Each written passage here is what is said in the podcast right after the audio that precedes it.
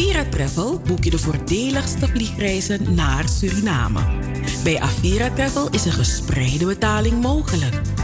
Visumvrij reizen naar Suriname? Ja, bent u in Suriname geboren?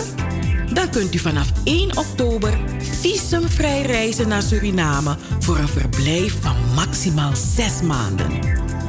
Boek vandaag nog uw voordelige reis met SLM of KLM bij Avira Travel. Bel ons op 020 686 7670. App ons op 06 54 34 5609 of stuur een mail naar aviratravel@hotmail.com. Avira Travel, Tweede Nassaustraat 1B in Amsterdam. Wij zijn aangesloten bij de ANVR, SGR en IATA. Avira Travel, uw garantie voor een zorgeloze vakantie. Het is een soort van. Um, als het een heel groot geheim is voor mij. En het is ook van. Als ik het ga vertellen, dat het dan de geheim open is. En dat het dan heel erg ongemakkelijk voor mij wordt op school. Zakaria leeft net als 251.000 andere kinderen in ons land in armoede. Laten we het daar eens over hebben. Ga naar sieren.nl.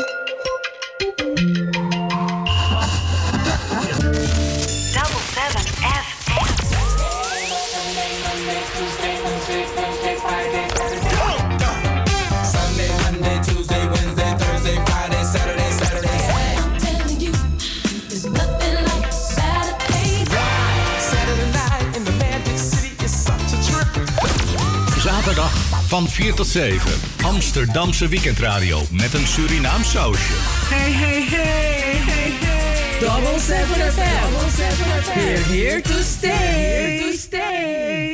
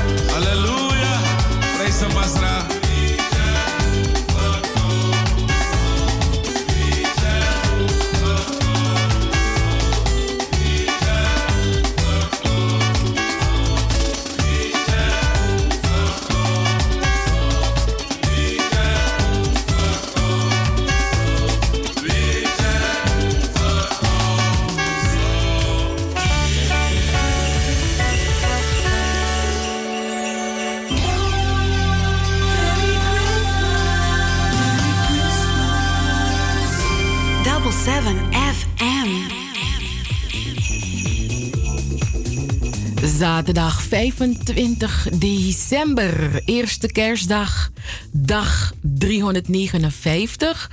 Dus dat betekent dat we nog zes dagen te gaan hebben in het jaar 2021. Goedemiddag luisteraars. Welkom bij de uitzending van Double 7 FM.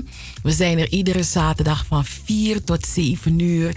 En zijn te beluisteren via, de, via uh, salto.nl, Caribbean FM.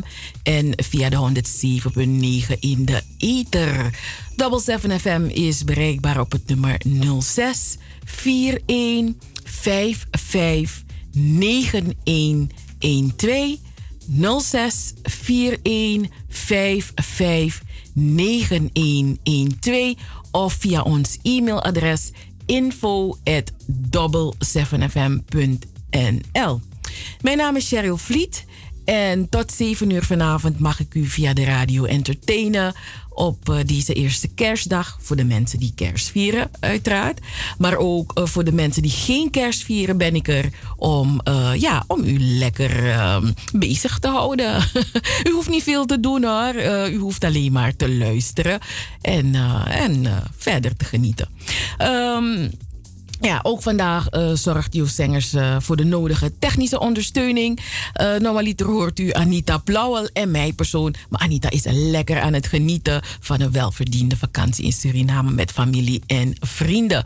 Um, Double 7 FM wenst alle luisteraars, alle radiovrienden, de Caribbean FM familie fijne feestdagen. Ook uh, de beste, ja, ook fijne feestdagen. En alvast de beste wensen aan alle radiocollega's.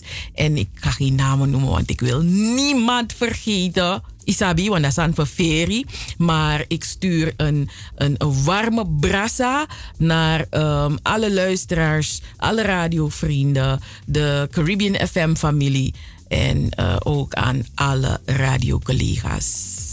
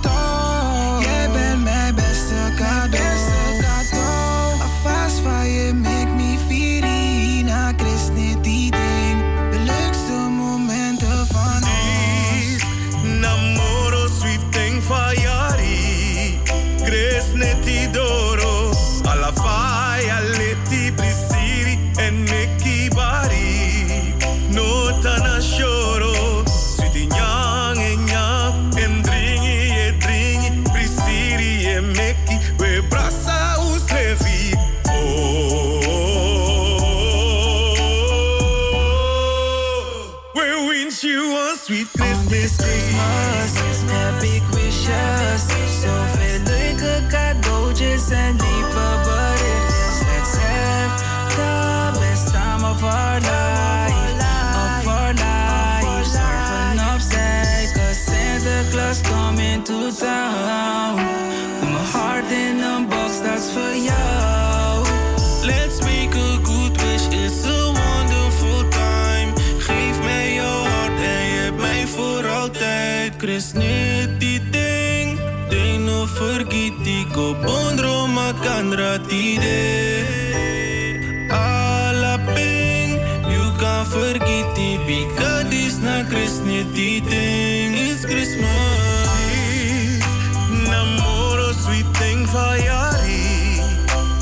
Neti doro. Alla fire leti prisiri en Nicky bari. Nota na shoro. Sweet nyang e nyang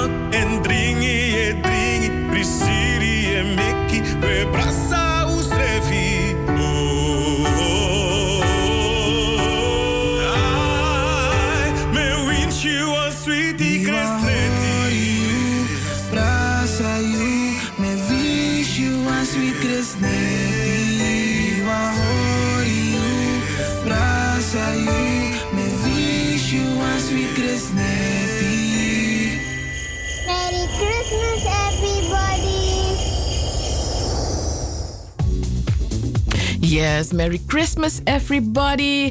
Hey, wat eh, niet netjes van mijn luisteraars om te, te zeggen met eh, welke muziek we de uitzending zijn begonnen. Met Sabaku, Chris Nitidoro. Ja, dat nummer hebben ze, vorig jaar hebben ze dat uitgebracht. Maar eh, ja man, je weet toch, in de, in de muziekscene, als je geen kerstliedje hebt gemaakt, dat tel je niet mee. Dus vanaf nu, Sabaku betel altijd mee. Maar nou, ook toe tel mee naar kerstpokus.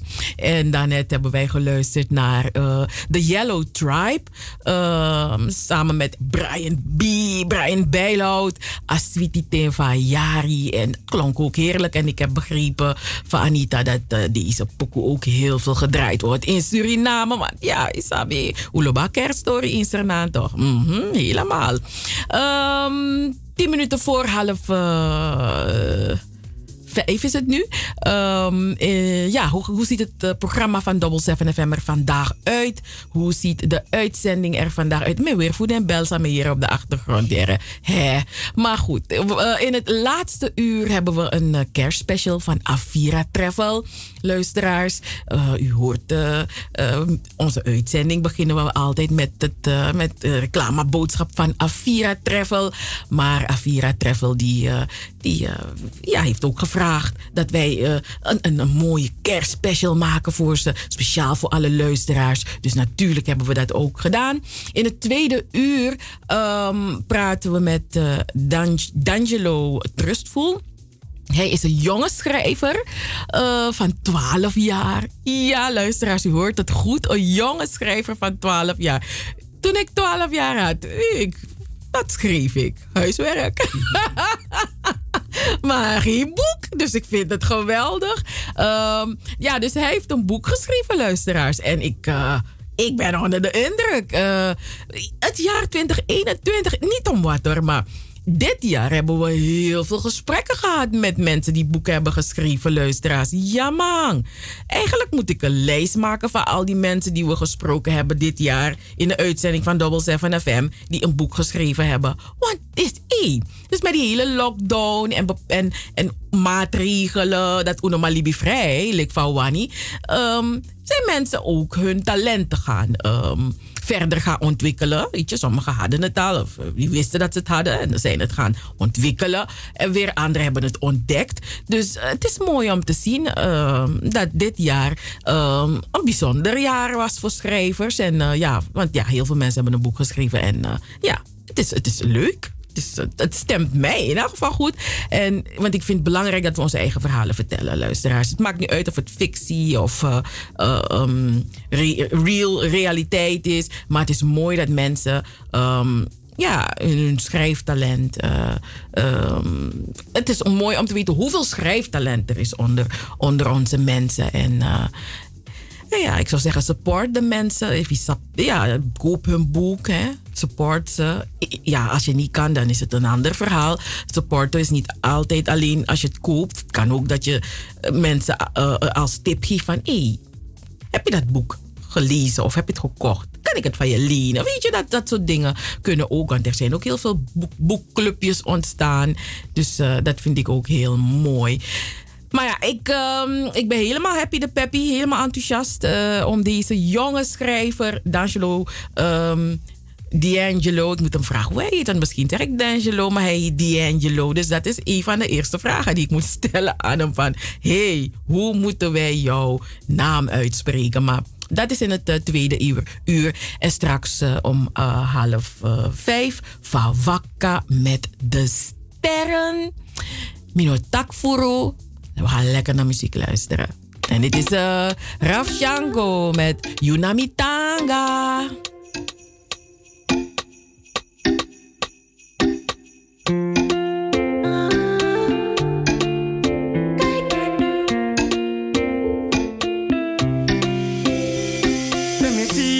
Baye dianga mi e holy mi Holy mi tapune de mi naikai En you nai lo si mi De so me sani di mi du Toku yu tan lobi mi A lobi di e so mi aso.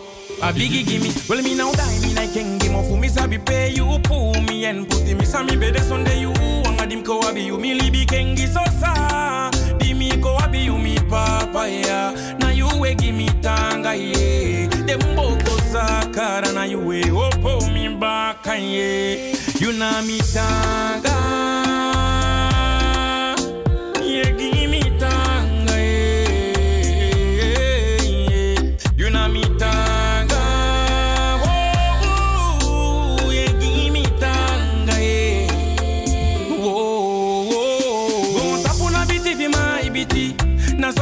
sama ben taki mandi abiti mine na se fi singi mi singi na ye toline de yachi deti fi ma ki kan sama da van le uwa bileti. E fu jeme no be jati be sa priti me wani jeme momi wani kepo ala sani na gadu ye pi mi nen chai mi pasa de dungu de me ke mi fusta fika de gadi sani fa ki se yeah yeah yeah ati nyoni ma ai chai sani. E me te gisa jai ni bala da ya usabi ma yo fusta mi. E fotila si ala sani. O pudi bede ya kabala. Bibila si kolo pudi mi kai. Mi kai gadu fesi. Agimi opu bakano mitanga mikisi no mi sa sinyanga ye yanga sabi. Takina gadu ne na mi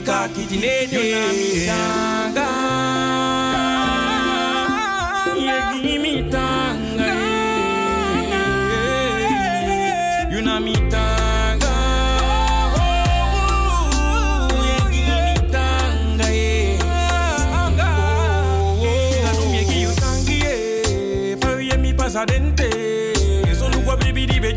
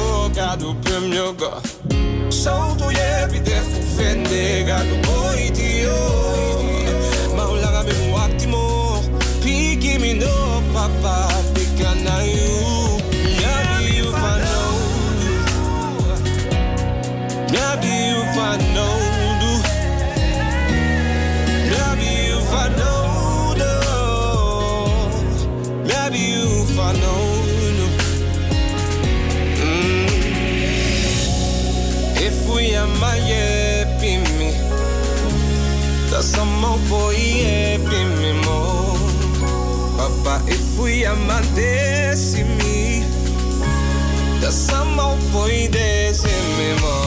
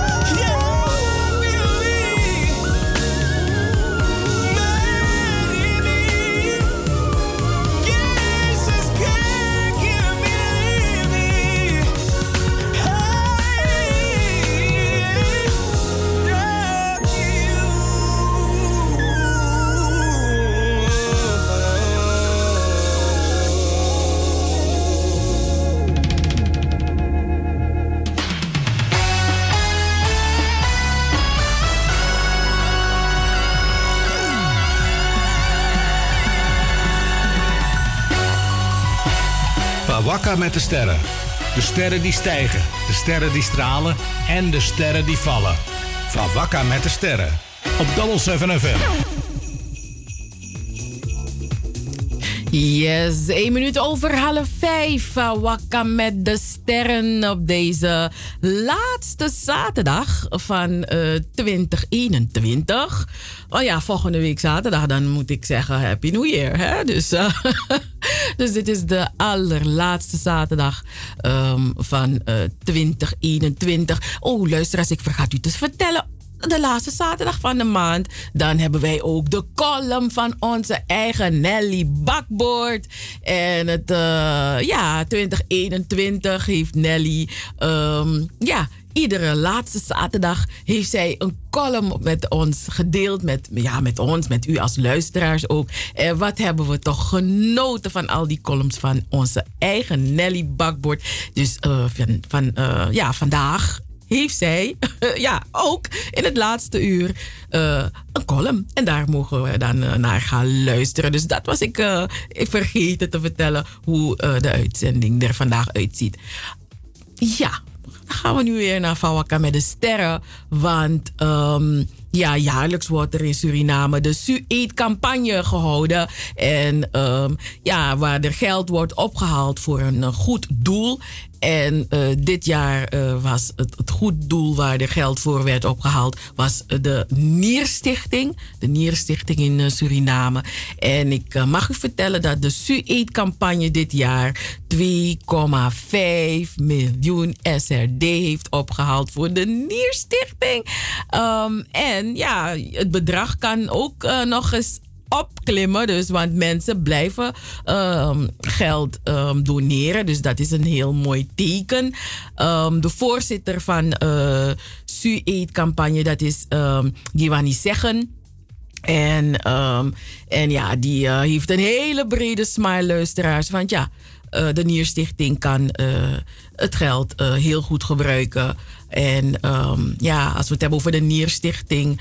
Ehm, ja, hoe belangrijk zijn onze nieren niet voor ons, luisteraars? Onze nieren, alles is belangrijk in je lichaam. Alles. Dus eigenlijk niks moet haperen. Niks moet, alles moet goed werken. Daar, daar, daar hoop, dat hopen we, daar, daar bidden we voor, daar vragen we ook aan, aan onze hogere machten dat die ons zegenen, dat dat, dat die gezondheid, dat onze gezondheid goed is, goed gaat. En af, ja, dit jaar hebben we ook vaak berichten gehoord van uh, mensen die het moeilijk hebben om te gaan dialyseren, uh, omdat benzine duur is geworden. Taxi, mensen kunnen geen taxi meer betalen om naar het ziekenhuis te gaan om te gaan dialyseren. Dus um, ik hoop dat de Nierstichting um, dit bedrag heel goed kan gebruiken om de patiënten te helpen. En, en ook om dingen efficiënter en beter te maken voor de Nierstichting. De voorzitter van de Nierstichting Suriname is uh, Leon Brunings. En uh, hij is heel blij dat er Surinamers ja, dat Surinamers weer hebben laten zien en merken dat ze hun hart op de juiste plek hebben. Dus, uh, nou, heel fijn voor de Nierstichting. hey, we hebben net uh, geluisterd naar muziek van Raf Chanko. Um, welke pokoe? Dan hebben we die pokoe van hem afgedraaid, dat heel erg popie was. Hè? You, um, Yunamitanga. Ja man, Yunamitanga, dat is het nummer van Raf. En deze um, populaire gospelzanger. Die gaat op 1 januari, 1, 1 januari 2022, volgende week dus, zijn allernieuwste pokoe getiteld Pardon. Dus pardon, hè, pardon gaat hij uitbrengen. En hij gaat niet alleen die pokoe uh, uitbrengen, maar ook die clip is al ready. Dus hij doet dat ding gewoon uh, pokoe na clip. Weet je, want soms dan wordt eerst die pokoe uitgebracht en dan moet je nog wachten op die clip. Maar hij heeft zoiets van: no, no, no, no, no, no. Alles simultaan we doen den Tori. dus um, zijn pokoe en zijn clip komen uit. En uh, ja, Yunami Tanga, daar hebben, wij, uh, dat, daar hebben wij net naar geluisterd. Yunami Tanga. Ja, toch? Mm helemaal. En uh, we blijven bij die zangers en zangeressen. Want zangeres Danica Sahadeo Singh. Felicitaties aan deze zangeres. Want ze heeft met, het, met haar lied Soso You Lobby... heeft ze het best gescoord van alle nummers die um, het promotie, marketing en managementbedrijf promarmaan.com van Suriname heeft gepromoot in 2021. Um, ehm, ja, dus van al die pokoes um, heeft haar pokoe het best gescoord. En uh, vorig jaar, uh, ja, Promarmaan die doet dat uh, elk jaar. kijkt hij dan weer welke artiesten, welke pokoe het beste heeft gescoord. Want ja, hij promoot heel veel artiesten in Suriname, heel veel. Dus if you Pokumanja en Iwan Duasan in is automatisch ga je contact opnemen met Pro Barman, want hij heeft een hele netwerk heeft hij, hoe je je kan promoten. En um, ja, en, en, en uh, dit jaar was Mrs. Uh, Singh, uh, die uh, ja, met haar Poku Sosoyulobi het best heeft gescoord. En vorig jaar was dat Naomi Pikin, Pikinto met Yulobi Nawale. Hmm, zo vervelend. Bisil Watsam, um, ja, Bisil is componist. dus tekstschrijver. Hè? En um, hij had meegedaan aan uh, Suripop, de Golden Edition. En hij heeft niet alleen gewoon meegedaan. Hij, zijn nummer is ook het winnend Suripop nummer geworden. Dan heb ik het over het nummer Tava. En um, ja, Bisil en zijn vrouw Licinta. Ze zijn gewoon een showbiz-koppel hè, in Suriname. Ja man, showbiz-koppel.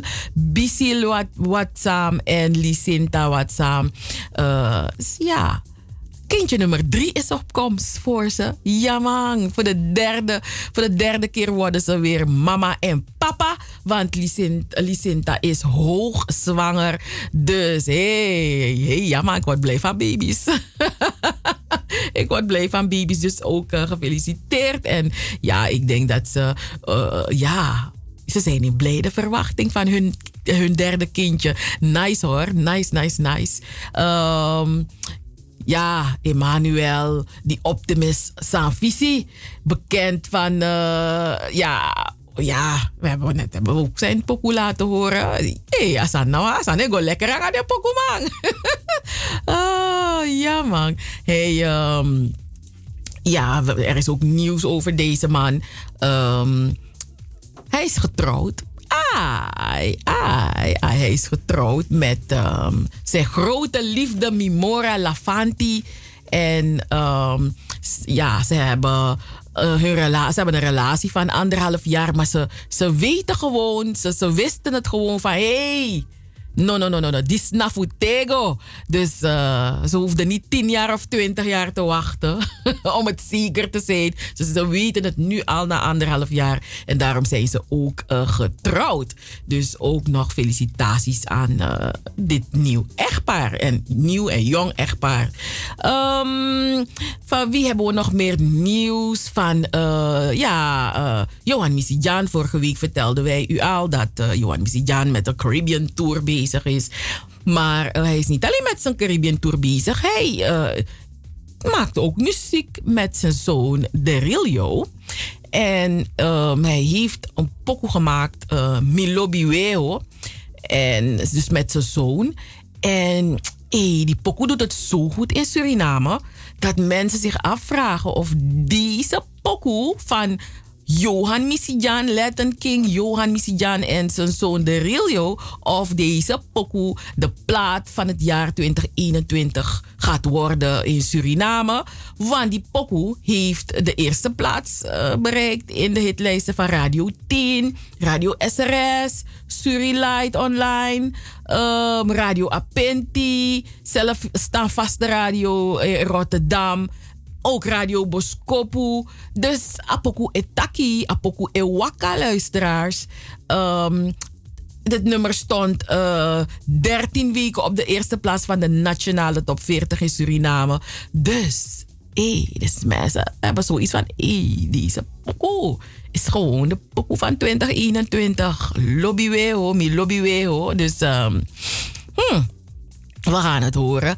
En heel Suriname kijkt ook uit naar de officiële lancering van de radiozender Lim FM van Cliff Limburg. Uh, in oktober zijn ze begonnen met proefuitzendingen.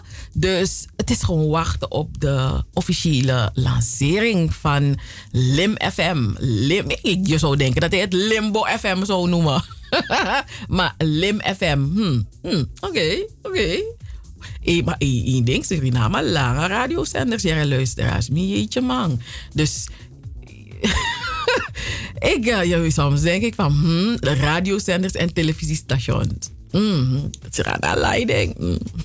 maar ja, overal hoor, want hier is het ook zo. En ja, dus next de fout.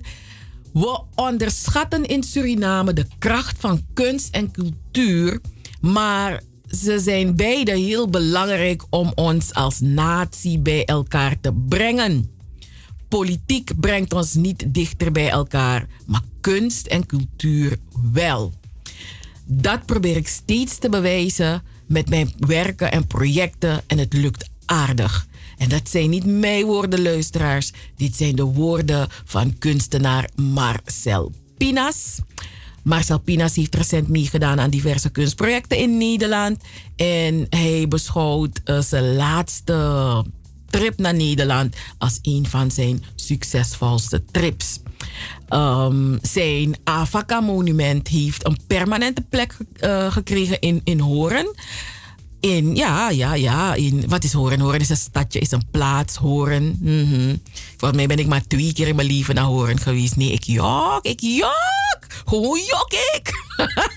zomaar, zomaar. Ja, ik ben wel vaker naar Horen geweest. Maar uh, daar gaat het niet over. Het gaat over het feit dat het Afaka-monument van Marcel Pinas een permanente plek heeft gekregen in Horen. En het is aangekocht door de gemeente Horen. Hé! Dus daar direct. Hé, gewoon ben ik nieuwsgierig. Ik denk dan voor hoeveel? Wat kost zo'n kunstwerk? Marcel, omeni, omeni nula de baka. De is maar start op je rekening. Hm, Look of wie vrij postig. Wie vrij postig. Hij is nou echt de vrijpostigheid. Maar ik, ik denk dat, wat kost zo'n monument? Wat kost zo'n kunstwerk? Hey, als een gemeente je kunstwerk koopt, je bent, je bent binnen. Je bent binnen, maar je kan business class vliegen. als je wil hoor, als je wil. je kan ook gewoon je ding doen. Maar hey, het lijkt me zo nice. En um, ja, wauw. Hmm, gefeliciteerd. En Marcel Pinas is, ai boy, Marcel Pinas is, uh, hij, hij, hij, hij, hij is al jaren bezig met zijn, uh, zijn projecten. En hij is een van de succesvolste um, kunstenaars van Suriname. Ja man, ja man, zeker weten. Um, hij heeft ook uh, werk gepresenteerd um, in, in Museum Rijswijk. Hij, heeft, hij heeft daar een installatie van uh, 2850 medicijnflessen. Hij heeft een installatie gemaakt met 2850 medicijnflessen. En die medicijnflessen die symboliseren de kennis van, van onze voorouders, de inheemse en de marons, over medicijnen en de natuur. En um, hij vertelde aan uh, de waarheid, vertelde hij dat het interessante is dat die flessen die hij verzameld heeft, dus die 2850 medicijnflessen, dat die flessen um, in pangistof zijn gewikkeld. En dat is gedaan door uh, mensen van Rijswijk zelf. Weet je, dus vrijwilligers, mensen hebben zich aangemeld. Ze wilden deelnemen aan het project en dat hebben ze dan uh, gedaan. En ja, en ja, kunst, het mooie van kunst is dat je kunst kan gebruiken om, om, om bruggen te bouwen tussen verschillende culturen. En dat is waarmee Marcel Pinas bezig is. Um, want hij vertelde ook van dat um, heel veel van die mensen, dus die um, geholpen hebben om die flessen, die medicijnflessen in pangistof te wikkelen, dat die mensen hun interesse voor Suriname, ze hebben ja, inter, meteen interesse voor Suriname en ze, zijn, ze willen naar Suriname, maar ze, ze, willen kennis maken met de Surinaamse cultuur. Ja, hier, hier, hier kan je niet zeggen volledig Surinaamse cultuur. Hier zit een Surinaams-Nederlandse cultuur geworden. Weet je, maar die mensen zijn geïnteresseerd in Suriname. Dus maar tak no, bij ticket ook aan. Oh, we van Kondre. We willen het voelen nu, hè? We, horen erover, maar nu willen we het meemaken. En uh, ja, hij zegt van, nou, op die manier komen er ook weer toeristen naar Suriname. Dus uh, Marcel Pinas is echt een ambassadeur. Ja man, hij is echt een ambassadeur. En uh, ja Marcel Pinas, je doet je ding. We waarderen je, we zien je, we zijn blij voor je. En blijf Suriname op de kaart zetten op zo'n prachtige manier. Wat heb ik nog meer uh, aan nieuws voor u? Oh ja, ook. Hey, op deze eerste kerstdag zijn het alleen maar felicitaties. Weet je hoe fijn dat is om alleen maar om mensen te mogen feliciteren? Weet je, twee weken terug was het alleen maar was het heel veel verdriet. En ja, ik ben nu blij dat ik mensen kan feliciteren. Niet alleen als mensen jarig zijn, moet je ze feliciteren. Maar ook als mensen mooie dingen hebben neergezet. Als mensen awards hebben gekregen. Of hun pokoe doet het goed. Het zijn allemaal successen, hè? En mevrouw Renate Wouden Bugwandas. Uh, zij heeft een award um, in ontvangst mogen nemen voor haar jarenlange strijd voor mensenrechten, in het bijzonder de rechten van senioren burgers in Suriname.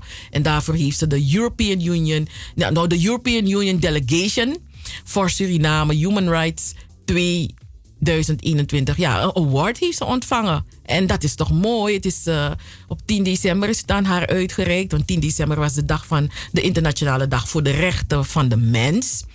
En um, ja, het is de, dus die, orgaan, die European, uh, European Union Delegation, die hebben samen met de stichting Projecta, hebben zij um, ja, uh, dit georganiseerd in de ballroom van Lalaroek. En op die dag hebben zij dan de woord aan deze mevrouw Renate Wouden overhandigd. En, um, en ja, ze was natuurlijk verrast. En um, ja, ze gaat haar bijdrage blijven leveren. Um, zodat de senioren in de Surinaamse samenleving gehoord en gezien worden. En uh, dat ze ook betrokken worden daar waar besluiten genomen worden voor uh, de ouder wordende mens.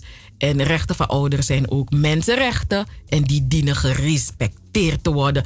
Ik ben het helemaal eens met deze mevrouw Wouden. En um, zij heeft een indrukwekkende staat van dienst, want uh, ze is bestuurslid van de Surinaamse Openbare Onderwijsbond. Ze is directielid van de Nationale Vrouwenbeweging. Ze is ook oprichter van Voetje voor Voetje. En toen ik nog in Suriname woonde, weet ik dat Voetje voor Voetje er was. En mensen, zijn, mensen doen nog steeds af Voetje voor Voetje. Ja toch? Blijven bewegen. Dat zijn die vrouwen die, uh, die, die, die, die lopen, weet je, zodat tamboe zodat hun conditie op peil blijft, zodat ze gezond blijven. Ja man, zeker weten. En uh, zij is ook bestuurslid van Prasoro. En, uh, en fantastisch ouder worden. Dus luisteraars, u hoort het. Deze mevrouw is gewoon bezig. Ze is, volgens mij is ze nooit thuis. Ze is de hele tijd bezig met vergaderingen. En ze heeft haar man ook bedankt hoor.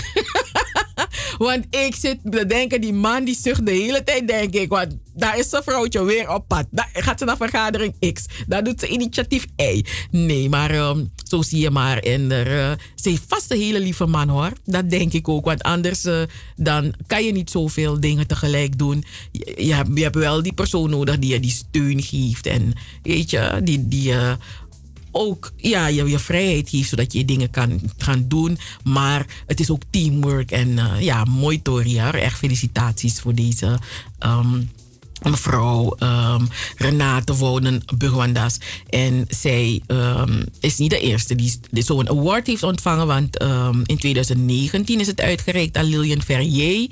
En in 2018 aan Elfriede Cederboom Ritveld. En ja zo zie je maar. Hè? Dus um, die vrouwen, die vrouwen, die vrouwen zijn gewoon de ruggengraat van de samenleving hoor. Echt.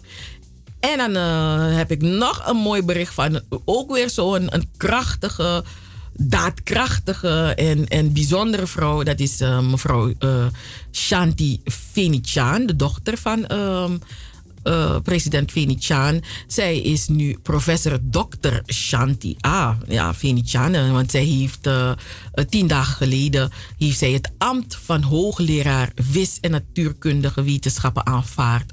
Door het houden van een oratie met als titel Wiskunde is nooit af. Een, een korte verhandeling over onderzoek in de wiskundige statistiek. En het is ook, ja, het is toch ook mooi om te zien. Meneer Vinician is echt een wiskundeknobbel. En ja, dat, heeft, uh, dat zit in de genen van deze familie. Dus uh, um, heel, heel, heel mooi. Heel mooi. Dus professor, wauw, professor Dr. Shanti Vinician. Luisteraars, wat ik door de jaren heen heb begrepen, um, is dat het niet makkelijk is hè, om, om als, als vrouw professor te worden niet uh, dat ik uh, mannen negatief wil spreken over mannen. Maar het zijn meestal mannen die uh, professor, die, want ja, het is een, je wordt benoemd. Hè? Je, je, het is niet iets waarvoor je, hè? Je, wordt, je wordt gewoon benoemd. En het zijn een aantal van die hoge heren die bij elkaar komen. En dan, dan komt die benoeming. Maar het is een overwegend mannenbolwerk. Dus het is alsof vrouwen honderd keer hun, beter hun best moeten doen voordat zij um, acknowledged worden. Hè? Wat is het Nederlands woord voor acknowledge? Erkend worden. Dus die erkenning. Hè? Dus dat is echt een ding. En niet alleen in Suriname. Gewoon overal. Die mannen, die mannen plakken zo bij elkaar. Mm. Het is hun old boys network, weet je. En ja, ik weet het niet als ze die vrouwen niet willen erkennen of als ze die vrouwen niet goed genoeg in hun hoofd vinden of, of dat ze uh, denken dat vrouwen het niet willen of zo. Ik weet niet waarom, maar goed. Maar ik ben blij dat het, weet je, dat er dan ook weer genoeg mannen zijn die zoiets hebben van nee, nee, nee. Het is geen wet van mede en persen dat je eerst testicles moet hebben om bepaalde titels te hebben. Dus ik vind het fijn. Ook als je geen testicles hebt hmm, is het goed dat jij ook professor kan worden. Ja, testicles. Ja, niet nog wat trasani, want ik moet letten op woorden die ik bezig luisteraars. Dus uh, vandaar dat ik het netjes hou. um, ik heb van, vandaag hebben we het Ali gehad over onze Srana-sterren. Ja, ik had geen zin in Amerikaanse sterren. Nee, ik wil alleen bezig zijn met onze Srana-sterren. En um, ja, ik uh, hoop dat we in het nieuwe jaar ook heel veel positieve berichten kunnen delen over onze Srana-sterren. En uh, ik wens onze Srana-sterren het aller, allerbeste toe in het uh, nieuwe jaar dat aan zit te komen. Tot zover van Wakker met de Sterren. Volgende week zaterdag, de Udebakata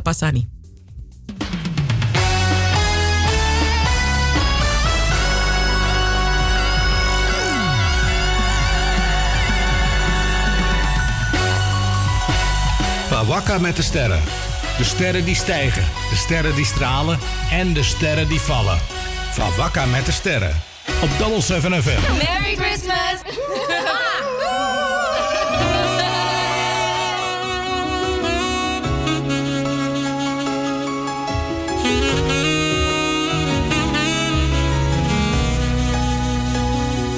Alla sortu neng den kariu. So strefi initiende be wan potimi. Libi suma wani so you fa you must libi. Na ini wan drenga so ren strefi. Pasos ma abita crudenki. In de momenti sa you bende na mi sei.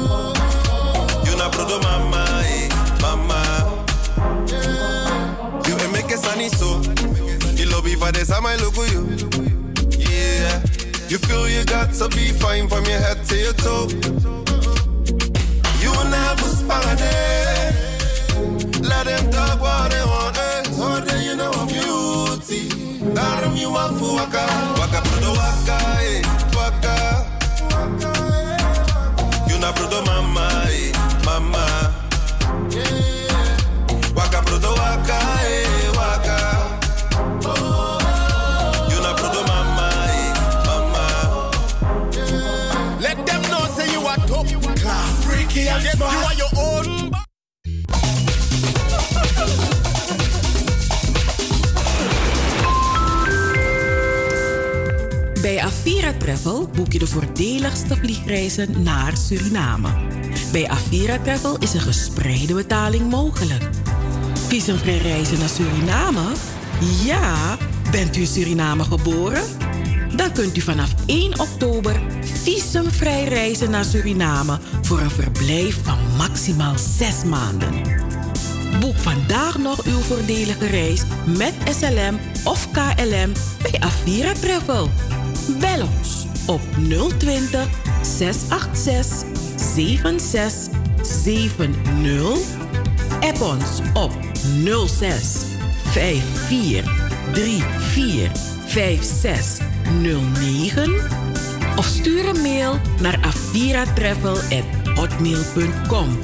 Avira Travel, Tweede Nassaustraat 1B in Amsterdam. Wij zijn aangesloten bij de ANVR, SGR en IATA. Avira Travel, uw garantie voor een zorgeloze vakantie. Het is een soort van. ehm, als het een heel groot geheim is voor mij. En het is ook van. Als ik het ga vertellen, dat het dan de geheim open is. En dat het dan heel erg ongemakkelijk voor mij wordt op school. Zakaria leeft net als 251.000 andere kinderen in ons land in armoede. Laten we het daar eens over hebben. Ga naar sieren.nl.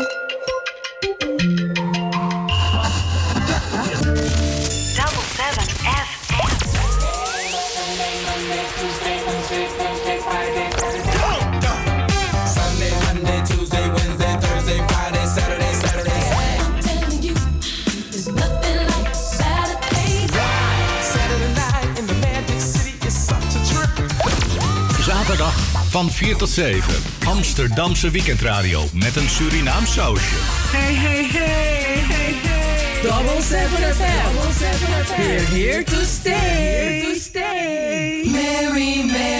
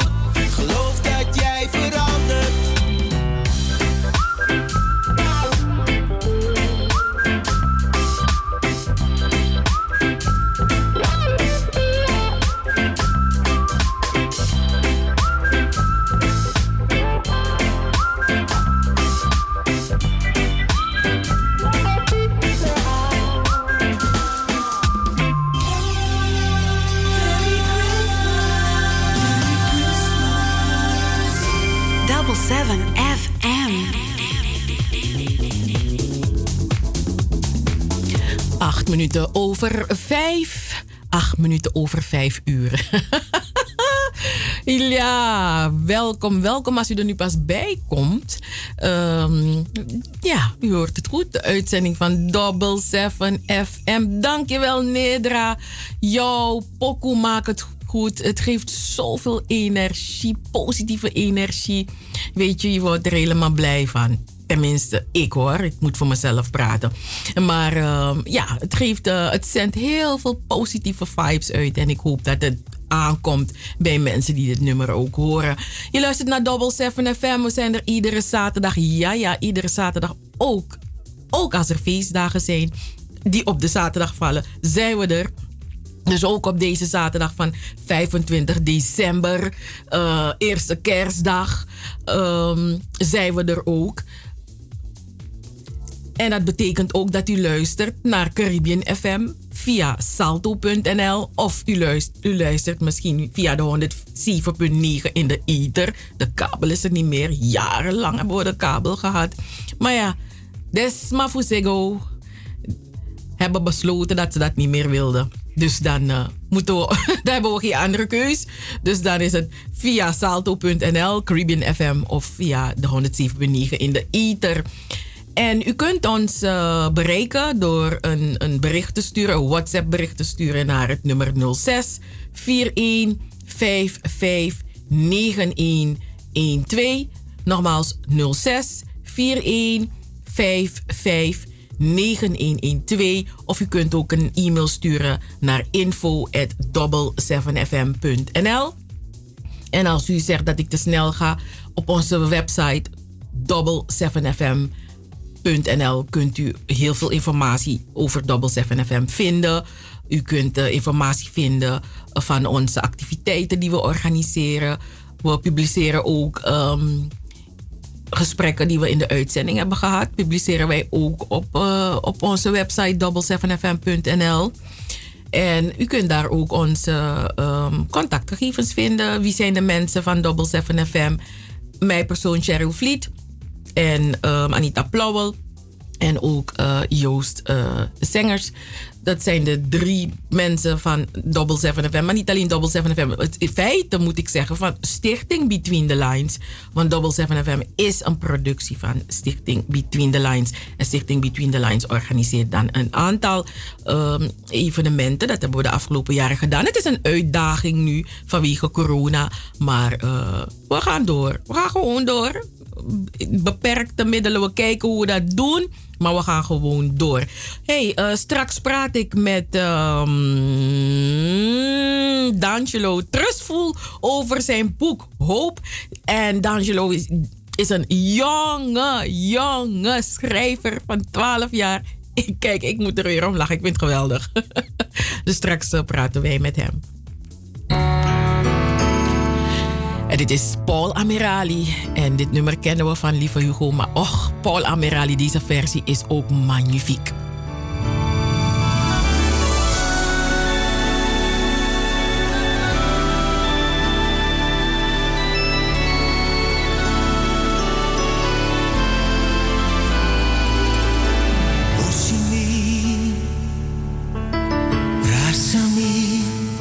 Te ala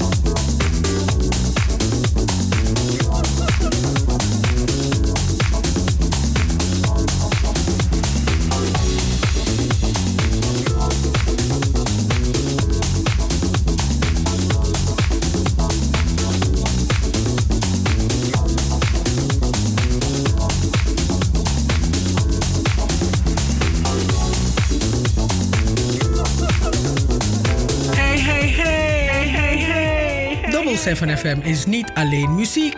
Maar ook de stichting Between the Lines. De Sophie Redmond lezing. Joost Zengers. Van Wakka met de Sterren. Het Verhaal. De Gouden Vioolspeld. De Eenzame. De Nationale Pomwedstrijd. Hoorspelen. 1862 Plantage Strubbelingen. Het Sranantongen Dicté. De Sophie Redmond Talkshow. Anita Plauwel. En Cheryl Vliet. Luister iedere zaterdag van 4 tot 7 naar Double 7 FM. En bezoek ook onze website www.double7fm.nl Double 7 FM, we're here to stay. Here to stay.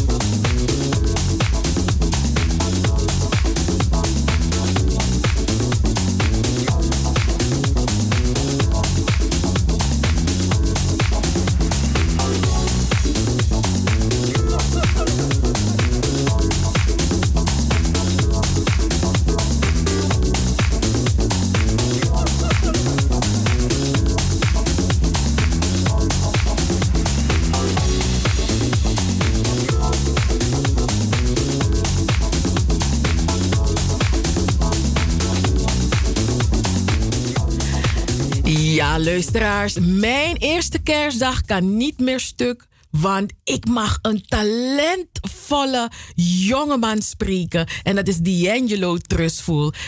Goedemiddag, D'Angelo. Goedemiddag, mevrouw. Ja, goeie. Welkom in de uitzending van Double 7 FM. Uh, een vogeltje heeft op mijn schouder gezeten en heeft mij gefluisterd van... Hé, hey, er is een jongeman van 12 jaar die een boek heeft geschreven. en jij moet hem gewoon spreken. En het enige wat ik kon zeggen van, echt waar? Nee, dan moet ik hem zeker spreken. Dus, bij deze... Um, D'Angelo, een boek schrijven. Weet je hoeveel mensen met zo'n droom rondlopen en, en, en, en, en, en, en, en, en, en niks doen eraan? Maar jij bent twaalf. Hoezo? Is je vader een schrijver? Is je moeder een schrijver? Hoezo is dat? Vertel ons. Ik ben nu eigenlijk geen 12 meer, nu ben ik 14. Oh, nog, oké. Okay. Mm -hmm. Hoe het eigenlijk is gekomen, mm -hmm. is in de vierde klas heb ik een klein stukje geschreven over vrouw en arm. Mm. En mijn oma en mijn ouders die vonden dat stukje echt super leuk. En die wilden weten hoe het verhaal verder zou gaan. -hmm. Dus. En dus Sorry? Toen, toen besloot je van hé, hey, ik ga verder met schrijven. Nee, tijdens de COVID-periode toen was ik verder begonnen met schrijven omdat oh. ik geen school meer had. En ja, veel activiteiten waren dicht, dus ik kon niet echt iets doen. Dus ik dacht van, misschien kan ik verder gaan beginnen. Misschien kan ik mijn creativiteit gaan gebruiken. Ja, oké. Okay. En, en, en, en het boek is getiteld Hoop, hè? op zijn Engels, Hoop. Jawel. Nou, vertel ons niet alles, want ja, mensen moeten dat boek kopen. Maar um, vertel ons waar het in, in, in, in, in grote lijnen over gaat. Dus in een, in een nutshell zeggen ze toch? Een kleine samenvatting. Ja. Het boek gaat over een arme vrouw met twee kinderen die moeilijke beslissingen moet maken voor het bestwil van haar kinderen. Mm -hmm. Wat je ook zal zien is of die beslissingen wel goed zijn of niet. En of die levens van de kinderen door haar beslissingen wel goed, ja, ik zeg het wel, goed uitkomen of niet. Mm. Uh, het, is, uh, hmm, het is niet een makkelijk verhaal, lijkt het mij. En, en hoe, wat heeft je, van waar heb je die inspiratie? Weet je, wat, wat is, want het is, het, is, het is fictief, toch? Ik neem aan dat het fictief is, of is het echt Ja, dat gebeurd? Het is niet echt gebeurd. Het is niet echt gebeurd. Maar er zullen wel dingen zijn die in het echt wel zijn gebeurd, die je hebt meegenomen in je verhaal. Jawel, jawel, dat is ook zo. Mhm. Oké, oké. En, en, je, je, en je zegt een, een, een arme vrouw, dus dan, dan horen we al van hé, hey, het is iemand die het ehm, niet makkelijk heeft in het leven. En uh, ik probeer dan te denken van jij bent 14. Jij, moet je bezig, ja, jij houdt je bezig met veel andere dingen dan, dan, uh, dan, dan arme vrouwen die het moeilijk hebben. Ja. En, en, en toch ben je op zo'n verhaal gekomen.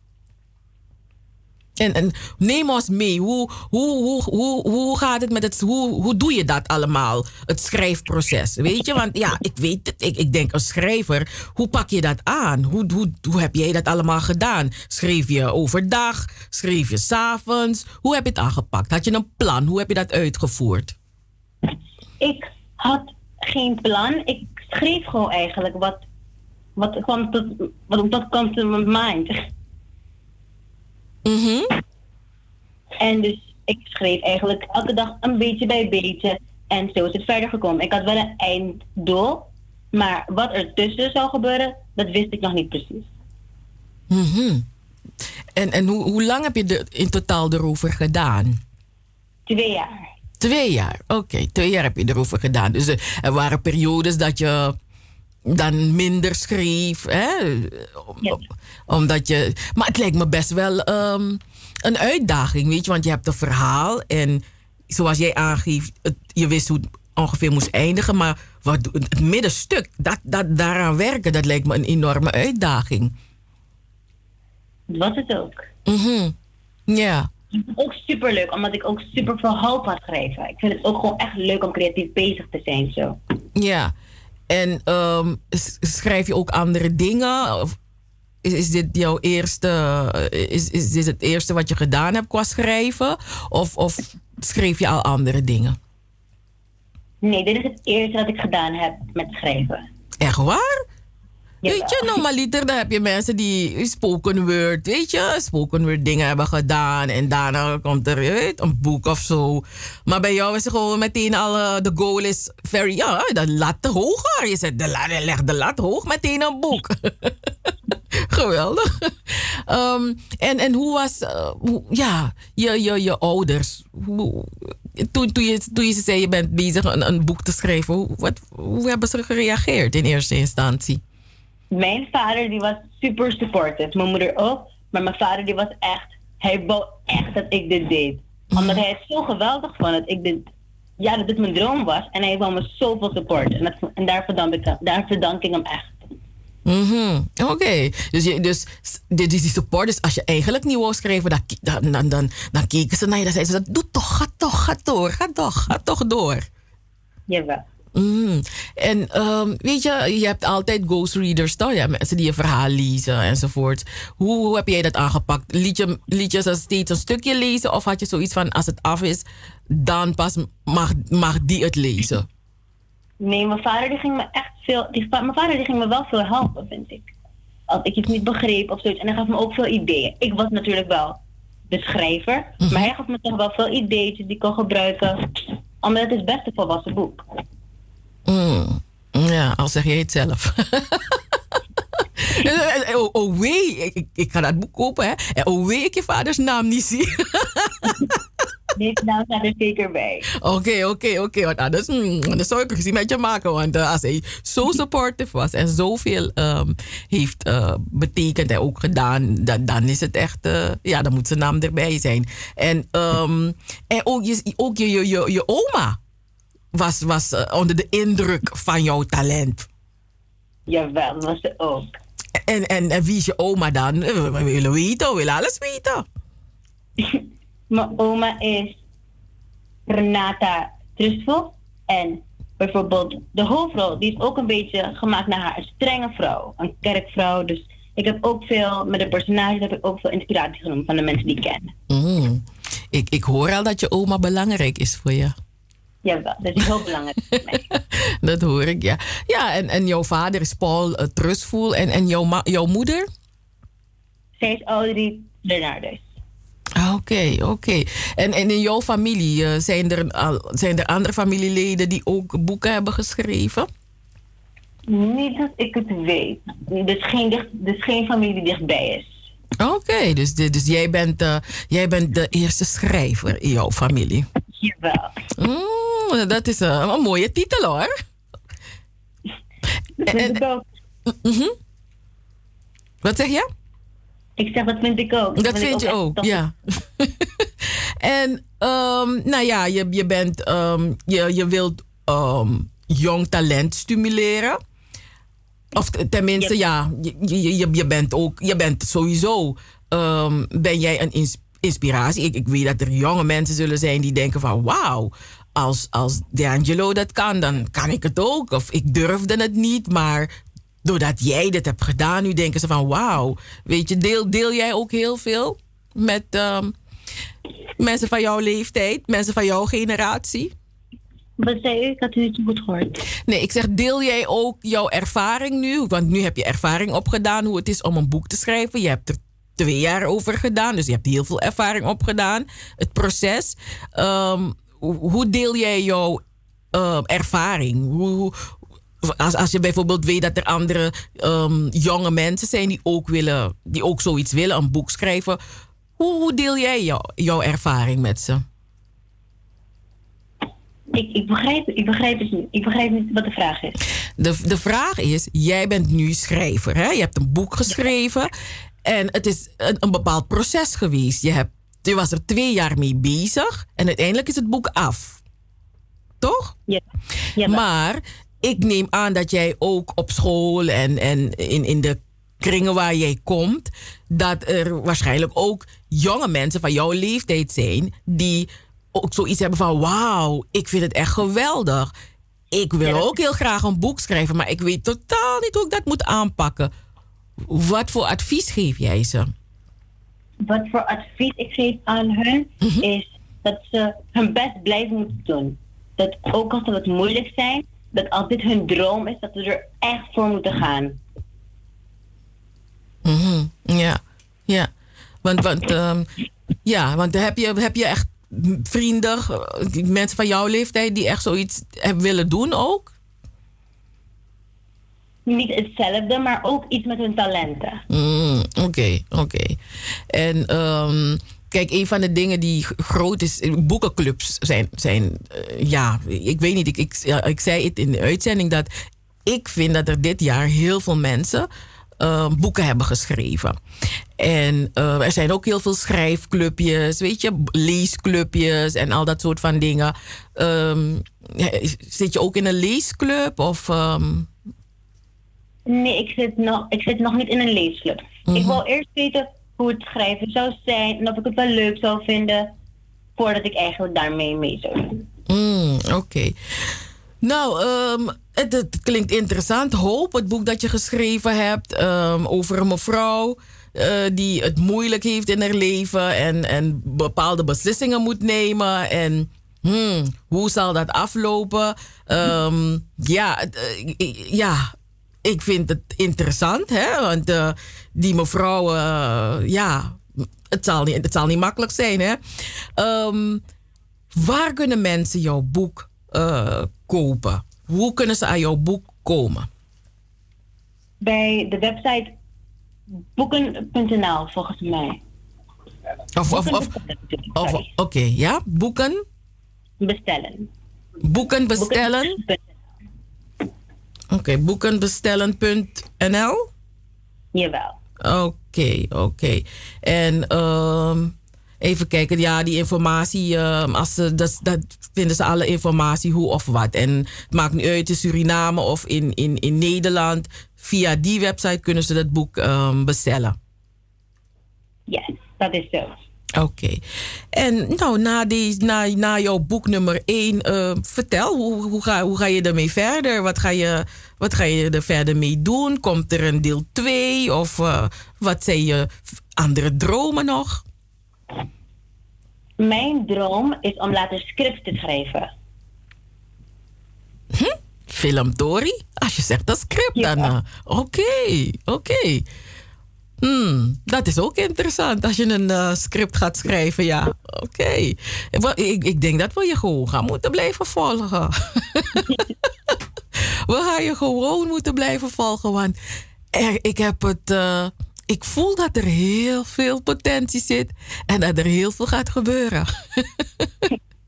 dus eh dank je wel voor dit moment. Dank je wel voor dit gesprek. Heel veel succes, D'Angelo.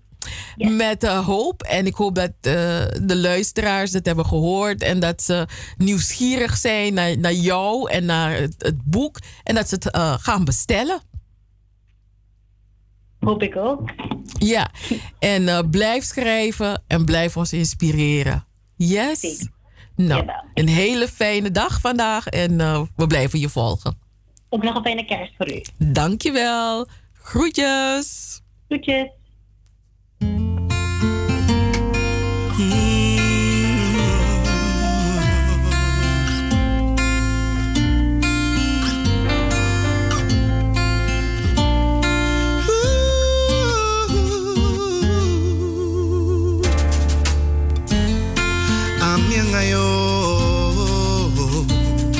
Gote, gote, gote, gote Wade amo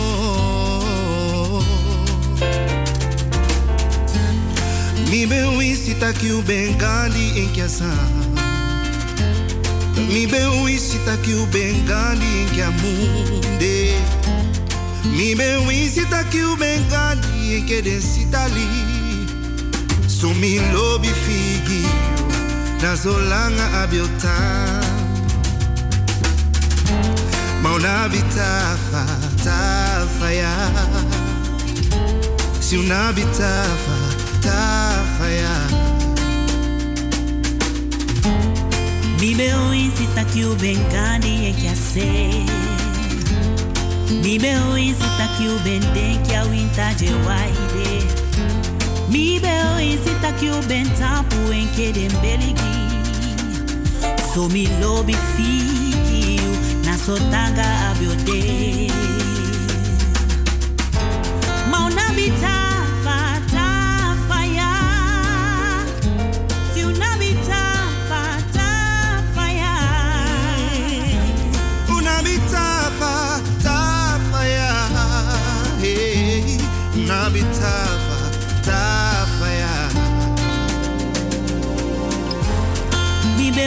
Beo insita ki de debio pasawi.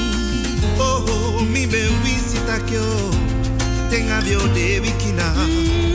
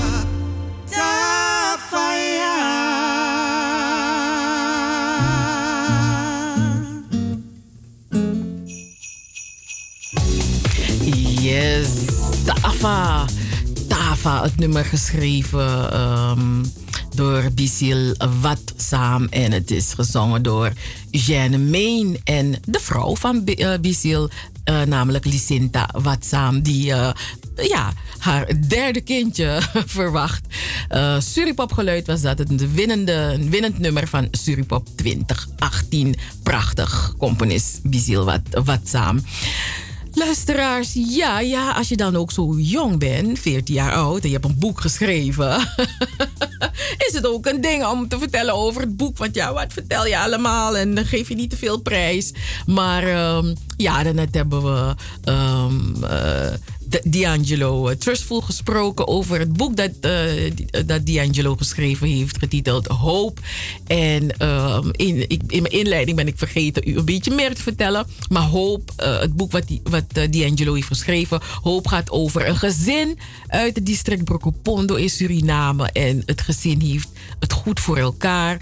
Ze hebben mooie plannen voor de toekomst.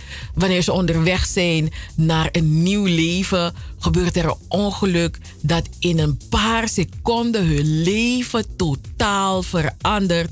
En de vader is er niet meer.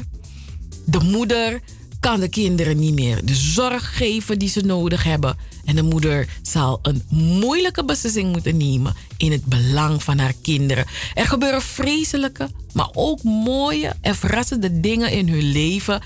Heeft de moeder de juiste beslissing genomen? Is hoop, positiviteit en geluk genoeg voor dit gezin om een beter leven te hebben? Mm. Dus dat is uh, hoop het boek geschreven door uh, D'Angelo, Trustful. Mm. Wilt u um, meer weten of bent u geïnteresseerd om het boek te bestellen? Dat kan via boekenbestellen.nl. Boekenbestellen.nl. En daar hebben ze een, een, zoekfunctie en daar kunt u hoop in, in tikken. En dan komt u dan, op, krijgt u dan de juiste link hoe u dan het boek kunt bestellen. Acht minuten over half zes is het, lieve mensen. Ja, acht minuten over half zes. Tang, straks heb ik een kleine verrassing voor u. Ja man, want straks hebben we een gedicht van Krofaya Kromanti. Ja, en Krofaya Kromanti is een, een dichteres in, in, in, in, Sranantongo. Ja, dat is, is een van de parels, vind ik, van ons Sranantongo dictee. Dat, uh, ja... Stichting Between the Lines al organiseert sinds 2012. En Krofaya Kromanti is altijd, altijd supporter geweest, deelnemer geweest, uh, uh, correctie, ja, jurycorrectie. En wij, wij mochten meegroeien met Krofaya Kromanti. En wij mogen meegenieten van al haar pennenvruchten. En, en ook nog al haar prachtige gedichten. En ook vandaag gaan wij dat doen straks. Een, een poema, een spoken word van Krofaya Kromanti. Maar dat nadadelijk. dat nadadelijk. We gaan eerst naar uh, Final Step met Het is kerst.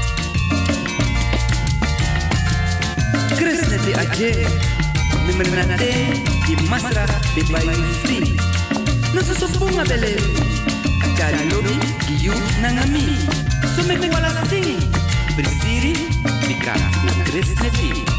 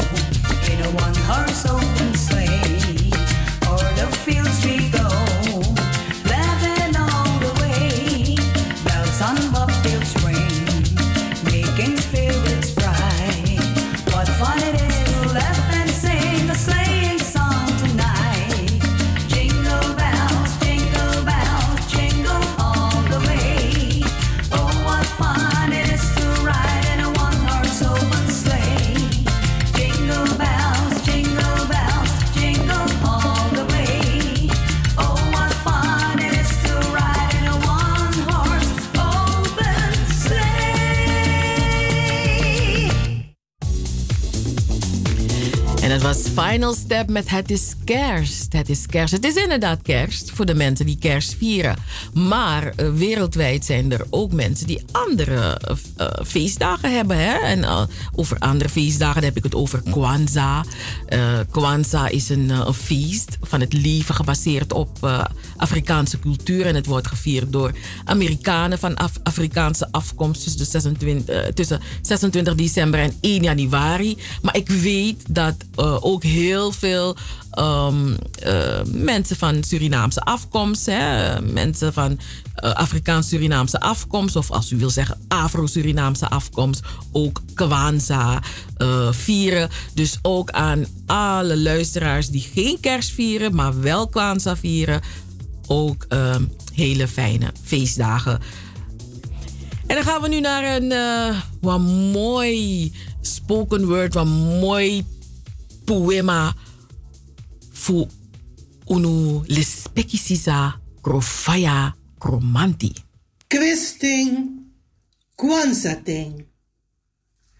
Ting, fu bo asmeri, fu a ankra fu libi. Ting, fu ter den tei, na yo in anu ini. Ting, fu bro asmeri, fa yu buba e firi.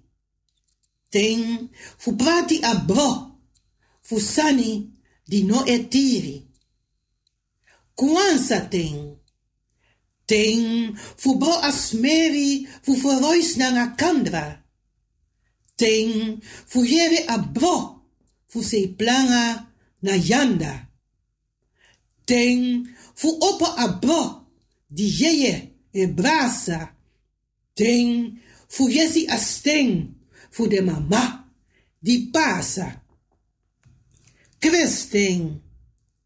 Ting fu bo a fok tu di gewoon tapu espiti. Ting fu bo a memre di takru nanga gridi kiri. Ting fu moksi bro nanga mati nanga famiri. Ting fu bro a plakseri tak ede viri nagado siri. Kwanza ting. Ting fu bro asmeri fu bro kanga olo. Ting fu preti apresi in botri fu oso. Ting fu smertesi fos den gona skoro. Ting fu bita asmeri fu gudumang in sweet mofo. Kwesting. Ting fu archi atori fu smoko mandi e smoko. Ting fu le specie smeri te asorju in soro. Ting fu ding de wang di las de moi broko. Ting fu beji tak vortu no de fu soso sorgu. Kwanza ting. Ting fu prati a bro fu koni nanga krakti. Ting fu opo de wang dino abi makti. Ting fu archi abro fu fesi nanga yesi. Ting fu saptak ten sondro lobby no abi tesi. Dan bro asmeri fu na ankra fu libi. Awans mine praat prentje nanga mooi woord tot op papiera. Me wishu nanga yu famiri fu pisiri. Disting, ala ting, ibriting, christing, ala gado ting. Double seven FM.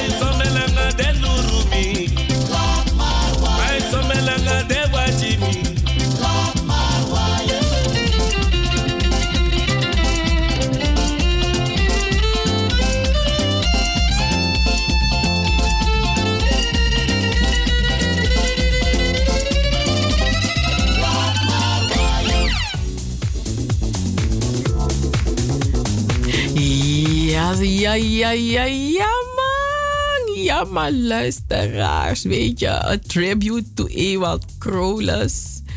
En Chantel Baumgart. Oh my goodness.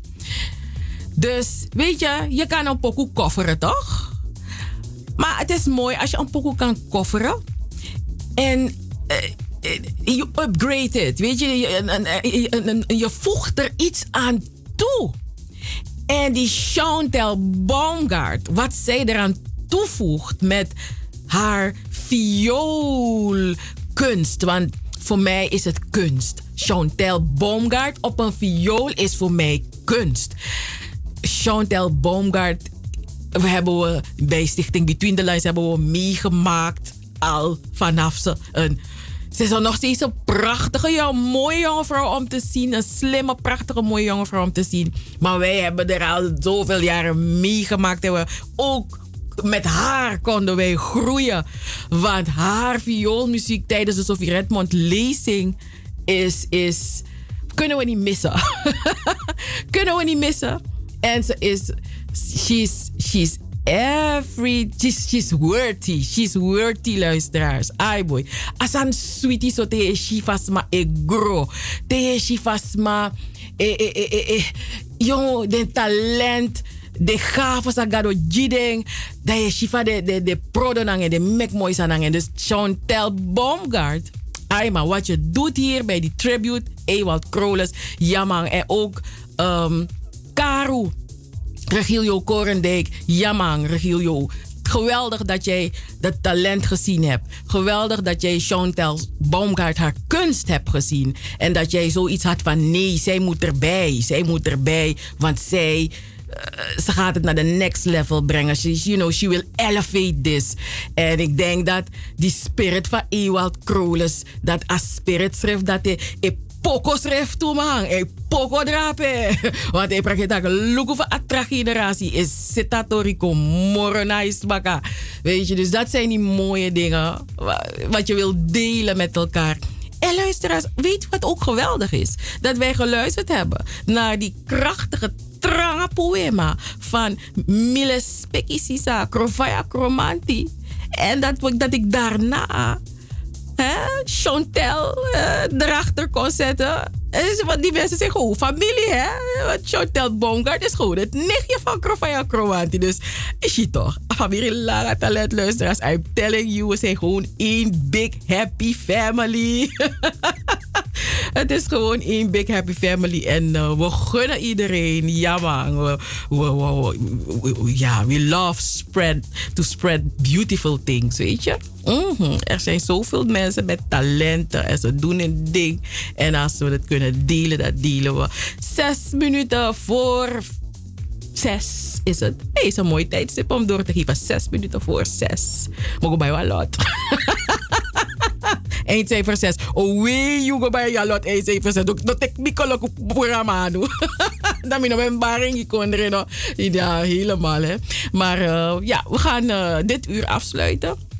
Uh, straks in het laatste uur hey, hebben wij de column van onze Nelly Bakbord. Ja, en in het laatste uur ook nog een kerstspecial van Afira Travel. Dus, is uw kerstdiner, bent u al druk bezig ermee? Zit ik alles op tafel, alles ready, steady to go? Oké, of is u gewoon uw feestdiner? is dat ook al ready, steady om, om, om, om, om, om aan te vallen? Doe je ding. We gaan afsluiten met, wie hebben we? Danicha. Ze zegt het zelf.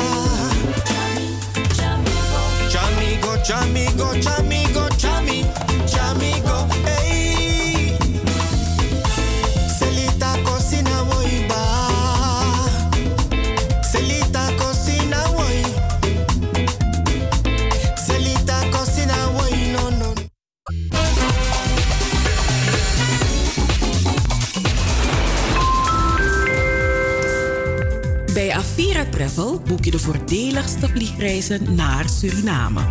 Bij Avira Travel is een gespreide betaling mogelijk. Visumvrij reizen naar Suriname? Ja, bent u in Suriname geboren?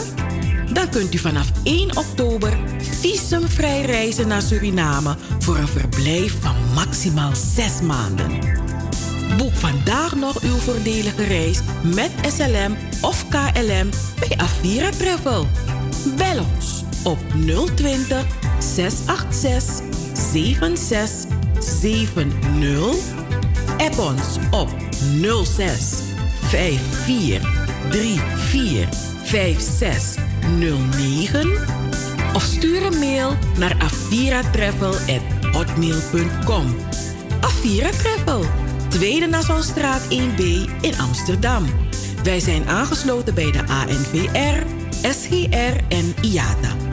Avira Travel, uw garantie voor een zorgeloze vakantie. Het is een soort van. ehm, als het een heel groot geheim is voor mij. En het is ook van. Als ik het ga vertellen, dat het dan de geheim open is. En dat het dan heel erg ongemakkelijk voor mij wordt op school. Zakaria leeft net als 251.000 andere kinderen in ons land in armoede. Laten we het daar eens over hebben. Ga naar sieren.nl.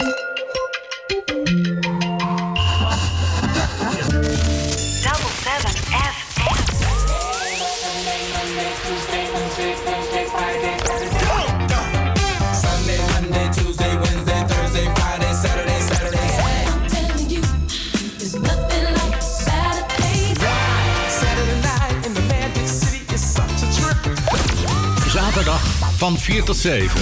Amsterdamse weekendradio met een Surinaam sausje.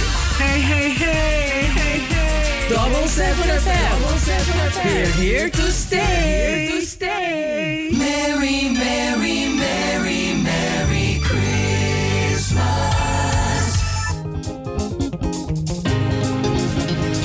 Jongen, isap sa tek me yo.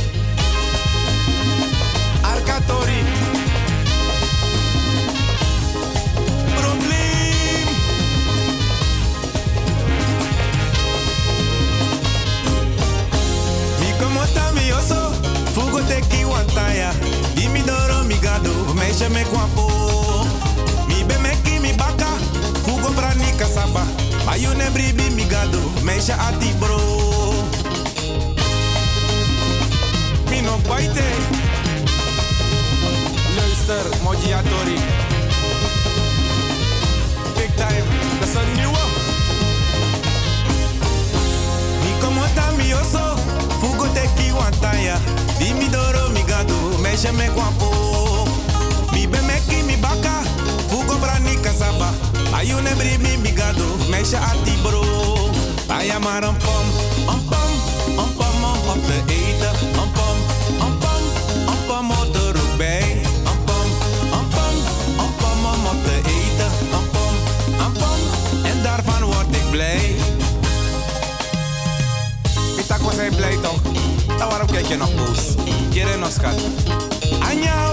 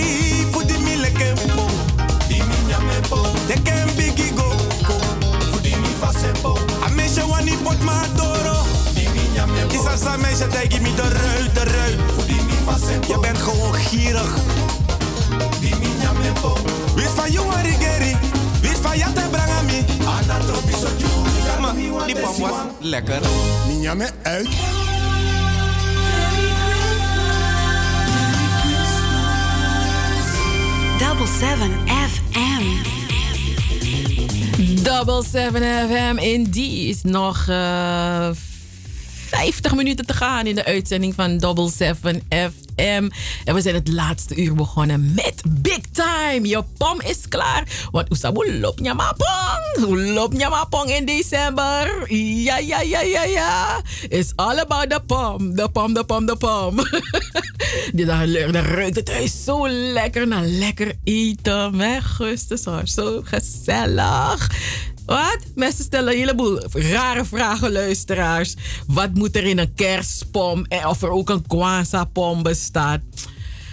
Hey, ja, weet je, op sommige dingen geef je geen antwoord. Eh, iedereen, eh, ieder doet zijn ding. Double 7 FM, iedere zaterdag van 4 tot 7 uur. We zenden uit via salto.nl, Caribbean FM en via de 107.9 in de ether. U kunt onze uitzendingen terugluisteren via eh, salto.nl on demand. Of u kunt ook naar de website van Double 7 FM, info at double7fm.nl. En op onze website plaatsen wij eh, niet de hele uitzending, want daar, daar, daar, daar, daar hebben we niet zoveel ruimte op onze website. Maar wat we wel doen, is dat wij ehm, sommige programma-onderdelen wel op onze website plaatsen. Dus gesprekken. Hè? Dus eh, als u dat gesprek gemist heeft, wat ik eh, in het tweede uur had met D'Angelo. Um, trustful over zijn eerste boek, 14 jaar oud. Hij begon, toen hij 12 was, begon hij met het schrijven van het boek. En het boek is klaar. U kunt het boek bestellen. um, dat, dat gesprek zullen wij sowieso op de website plaatsen. Dus dan kunt u dat terug luisteren. Misschien wilt u het naar een neefje of een nichtje van u sturen. Van moet je luisteren naar die D'Angelo? Ja, dan, kunt u dat doen. Um, we gaan straks naar uh, de column van uh, Nelly Bakboord. In dit jaar 2021 zijn we een relatie begonnen. We hadden al een relatie met Nelly. Maar uh, we hebben die relatie uh, meer diepgang gegeven. en um, ja, we hebben Nelly dit jaar gevraagd om iedere laatste zaterdag van de maand een column uh, van haar te delen met ons. want Nelly die, um, heeft, die heeft jarenlang geschreven voor De Ware Tijd Suriname. En De Ware Tijd Online. En ze schreef daar wekelijks een column. En al die columns heeft zij gewoon gebundeld in het boek Aibaya. En Tim Tegi luisteraars en Tori Sweetie. Want Nelly kan zo mooi schrijven. Ze schrijft zo mooi. Als je het leest, dan lees je het niet alleen, maar je maakt het mee. Je beleeft het. Als ze schrijft over kleren die opgehangen zijn aan de waslijn. En hoe dat allemaal, de wind door die de, de, de, kleren gaat, het, zo, zo, het wappert zo. Je ziet het zo voor je gebeuren. Dus ze schrijft beelden. Als ze schrijft over eten, ruik je het eten gewoon. En dat, dat is ook mooi. Dat is een kunst, hè? Dat is niet, het is niet een kunstje. Het is een kunst dat voortkomt uit een talent. En het is een gave. Dus prachtig. Iedere laatste zaterdag van de maand had zij voor onze column. En ook vandaag 25 december, eerste kerstdag. En ook nog de laatste zaterdag van de maand december. En ook de laatste zaterdag van het jaar 2021. Dus heeft ze ook een column voor ons. En daar gaan we straks van genieten. Yes. Want nu zijn die mensen druk bezig. Ze zijn maar positie aan de tafel, je weet toch. Om een diner, allerlei diners die er zijn. Dus uh, de techniek maakt het mogelijk dat we dingen vooraf opnemen. Dus dat vinden we ook zo fijn. Dus uh, geniet er maar van straks. Maar we gaan eerst een korte pokoe doen. Als ik het uh, goed heb. Welke korte pokoe hebben we?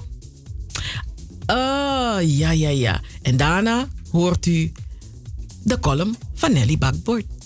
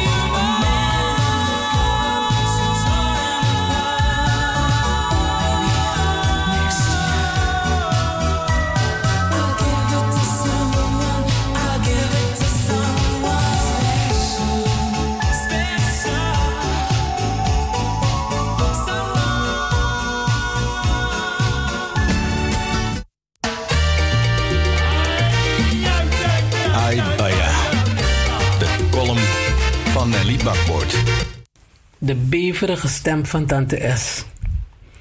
Wij hadden in Suriname, net als bijna iedereen, ook honden. Aras, Beauty en Bruintje. Aras kon goed vals doen, waardoor je hem vaker tot de orde moest roepen als er iemand bij de poort stond. Een topwaakhond. Je kwam het erf niet zomaar op. Aras wist precies wie bang voor hem was. Tante S was zijn geliefde visite. Wist Aras dat tante S altijd tweede kerst bij ons langskwam? Ze bleef nooit echt lang, want ze liep op deze tweede kerst ook nog eventjes langs bij andere families. Die tante S, de meest trouwe vriendin van mijn moeder. Misschien wist Aras daarom dat op tweede kerst niemand anders dan tante S bij de poort stond. Hij kon haar van verre afstand er iets ruiken. Aan zijn gekwispel kon je al merken dat hij ergens belust op was. Je kon er eigenlijk op zweren dat tante S onderweg was. Als ik aan de tafereelen terugdenk die zich dan bij de Onze Poort afspeelden, dan wil ik na al die jaren Aras alsnog een draai om zijn oren geven. Alsof ik nog iets kan goedmaken. Een chipoti. Al is dat dan slechts een gedachte. Arme tante S. Aike, hou die hond vast. Dat riep ze stevast met een beverige stem die met zoveel angst gepaard ging, dat het hondeninstinct van Aras ervoor zorgde dat Aras veranderde in een bloeddorstig beest. Zijn ogen rolden uit zijn kassen en aan zijn geblaf kwam geen eind. Zijn tong hing uit zijn bek en hij bleef driftig op één plaats staan blaffen. Ik hield kraak dat tante S stopte met het angstige roepen. Begreep ze dan niet dat dit juist koren op de molen was voor Aras? Aan de ogen van Aras, gericht op tante S, was te zien dat het geschreeuw van ons geen kalmerend effect had. Waarom richtte tante S haar schouders niet? Ai. Ik stond veilig te piepen door de groene houten jaloezieën die ik op een kier had gezet. Normaal ben ik niet bang voor Aras. Maar de angst die tante S stevast meenam, kwam altijd ook in mijn lijf. Terwijl ik deze jeugdherinnering uit de Prins Hendrikstraat beschrijf, beef ik een beetje opnieuw. Het beeld uit mijn jeugd, zoals ik daar genageld stond, is vastgeroest. Wat kan een netvlies veel hebben? Onze drie honden liepen altijd vrij rond op het erf. Hoewel Beauty de meeste tijd alleen maar mooi lag te wezen. Van Beauty heb ik nog foto's. Maar onze hond Aras was een echte waakhond. Ik wens alle luisteraars vandaag, eerste kerst, een heel vrolijk kerst met de hele familie, of met vrienden, of met buren. Ik wens jullie allemaal een gezellige kerst. Met, nou, lekkere kerstdiners en een heerlijk wijntje erachteraan. En bedankt voor het luisteren naar uh, mijn voorgelezen verhalen op de zaterdag bij Double 7 FM. Ook aan Cheryl Vliet en Anita Plauwel wens ik een ontzettende vrolijke kerst en straks goede jaarwisseling. Dankjewel, tot ziens, tot horens.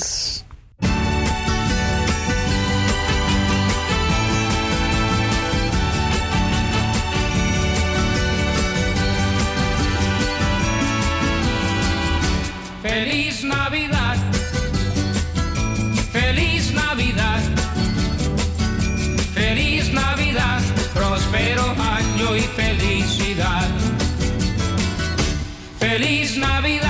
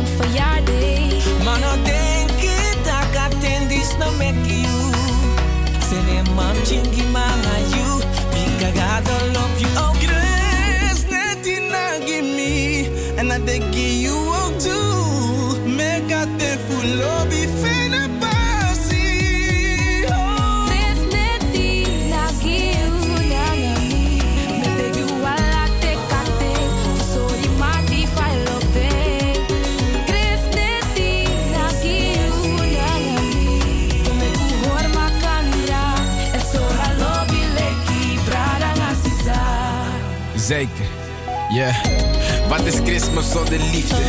Is als bewezen zonder liefde. En zeg maar, wat is het leven zonder geven? Bescherm jezelf, want egoïsme is een ziekte. Laten wij de liefde delen en gezellig zijn. Het maakt niet uit of we nog thuis of het werk zijn. Hier op aarde hebben wij als mensen weinig tijd voor onnodige drama. Laat de band altijd sterk zijn. Kijk, vooral in deze mooie tijd. Met de kaarsjes en mooie lichtjes zo. Bewijs de lobby door de brassers en de kusjes zo. Laten wij samen komen, let's make the best wishes, bro.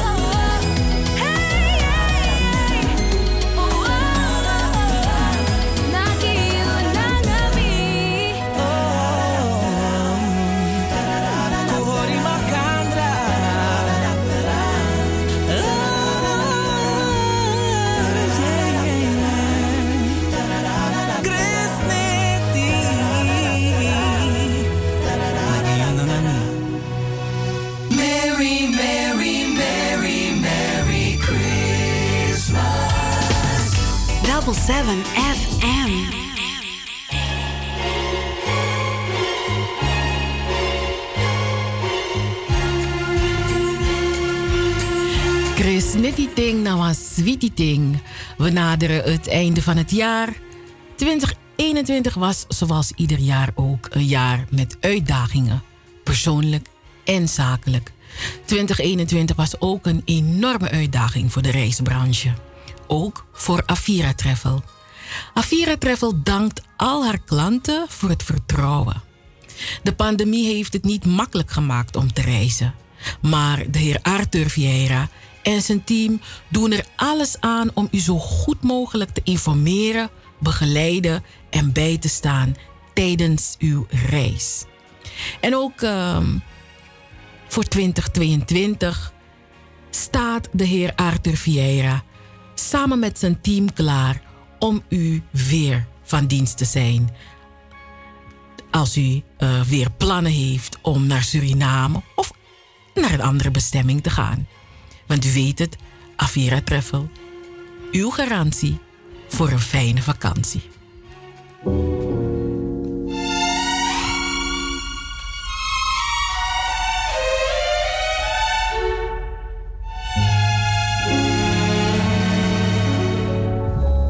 Chestnuts roasting on an open fire. Jack Frost nipping at your nose. Yuletide carols being sung by a choir. and folks dressed up like Eskimos. Everybody knows a turkey and some mistletoe help to make the season bright. Tiny tots with their eyes all aglow will find it hard to sleep tonight. They know that Santa's on his way. He's loaded lots of toys and goodies on his sleigh. And every mother's child is gonna spy to see if reindeer really know how to fly. And so I'm offering this simple phrase to kids from 1 to 92. Although it's been said many times, many ways, Merry Christmas to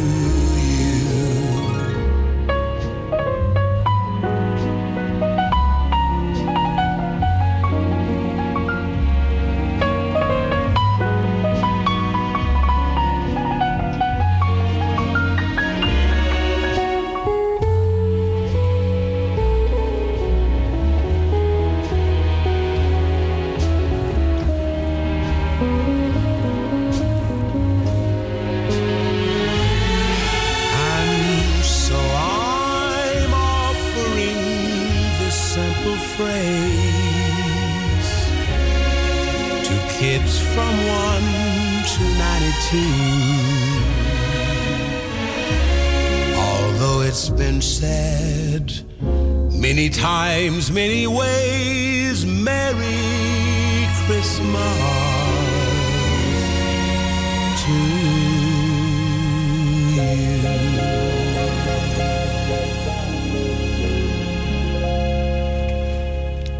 Mr. Nat King Cole uit eh, 1961 met zijn kerstwens. Op deze eerste kerstdag wenst Avira Treffel al haar trouwe klanten en toekomstige klanten fijne feestdagen en een gezond en voorspoedig nieuwjaar toe.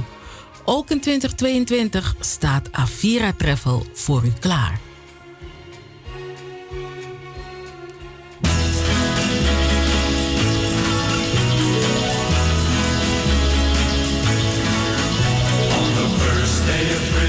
My true love sent to me a partridge in a pear tree. On the second day of Christmas, my true love said to me, Two turtle doves and a partridge in a pear tree. On the third day of Christmas, my true love sent to me three French hens. Two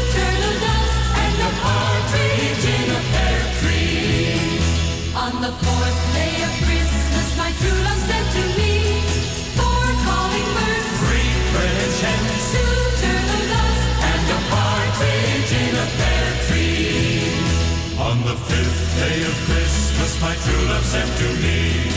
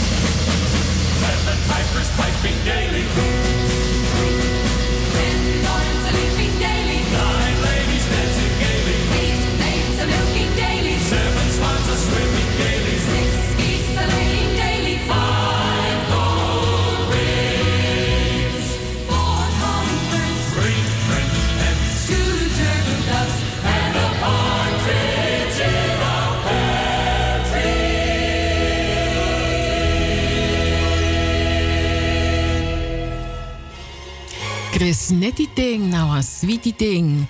Avira Travel dankt al haar klanten voor het vertrouwen.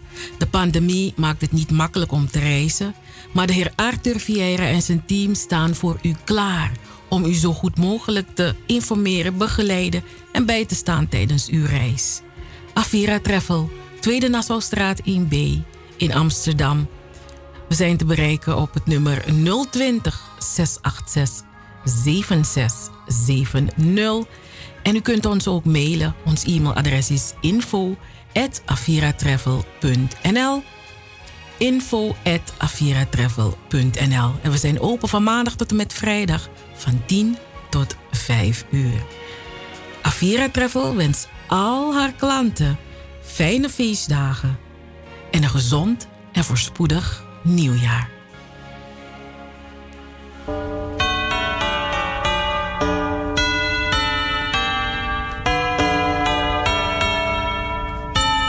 Присмотрите.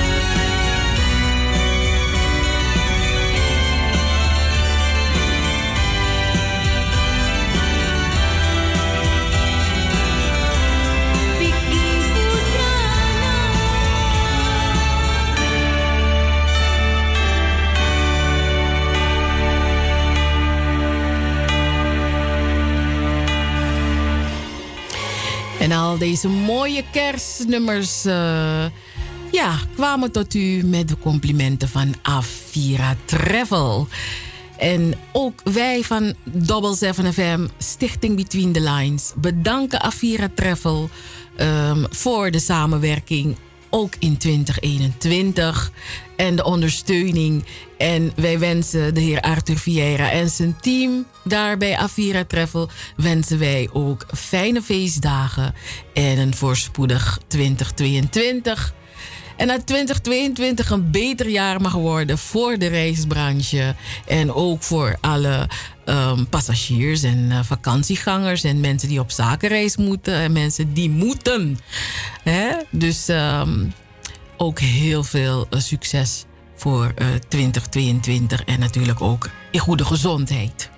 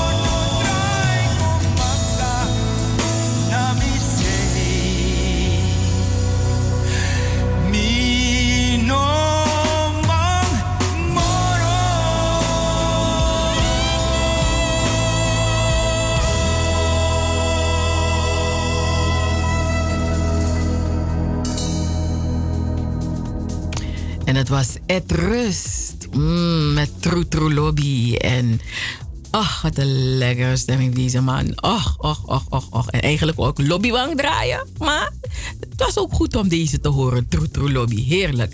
Eh, negen minuten voor zeven uur is het, lieve luisteraars. Dus dat betekent dat ik nog negen minuutjes heb. Dat we nog negen, negen minuutjes hebben in de uitzending van Double 7 FM. Eh, even een recap van hoe onze uitzending er vandaag uitzag. In het eerste uur hadden wij uh, Van Wakka met de Sterren. En voor mij was de highlight te weten dat uh, de SU-8-campagne dit jaar 2,5 uh, miljoen heeft opgeleverd. Uh, uh, ja, dus dat is allemaal opgehaald voor de Nierstichting. Dus uh, ik ben echt blij dat de Nierstichting een bijdrage, financiële bijdrage krijgt door middel van de SU-8-campagne. En hoop ik dat dat goed ingezet kan worden. En dat het, ja, dat, dat, dat het in elk geval ingezet zal worden om uh, behandelingen van nierpatiënten te verbeteren. Dus laten we dat hopen, lieve mensen. In het tweede uur heb ik gesproken met D'Angelo. Ja, man. D'Angelo, een jonge uh, schrijver. Um, 14 jaartjes jong. Die heeft eh, het boek Hoop geschreven. En eh, het boek is eh, te bestellen. Als u geïnteresseerd bent, het boek is te bestellen via boekenbestellen.nl. En dan ehm, zoekt u op Hoop. En dan, ehm, ja, dan kunt u het boek bestellen. En Hoop gaat over gezin uit Suriname. Wanneer het gezin onderweg is naar een nieuwe fase in hun leven, verandert hun droom in een nachtmerrie. En ja, de moeder staat er plotseling alleen voor, maar heeft de middelen niet om de kinderen te, de zorg te geven die ze nodig hebben. Er moeten pijnlijke, maar ook noodzakelijke beslissingen genomen worden. Is hoop, geluk en inzet voldoende om uit de nachtmerrie te ontwaken? Wauw, luisteraars, en dit is geschreven door een jongeman van 14 jaar oud. Ha, geweldig, geweldig, geweldig. Dus dat was in het tweede uur. En in het ehm, tweede uur hadden wij ook een prachtige eh, bijdrage van onze Lispekki Sisa Krofaya Kromanti. Met een, een krakti poema. Van ap krakti supuna wan krakti nyang. Zo apuema dus met de wan krakti poema. En ehm, in het laatste uur hebben wij naar de laatste column voor 2021 geluisterd. De column van Nelly Bakboord. Ehm, de meeste columns waren uit haar ehm, bundel Ai Baya. En dankjewel Nelly dat jij eh, ehm, ook vandaag weer een prachtige column voor ons had. En, eh, en ja, zo hebben we allemaal ook een tante S in de familie, hè? dus dankjewel daarvoor. En ook hele mooie dagen voor jou en je familie, je gezin. Ehm, ja, geniet ervan.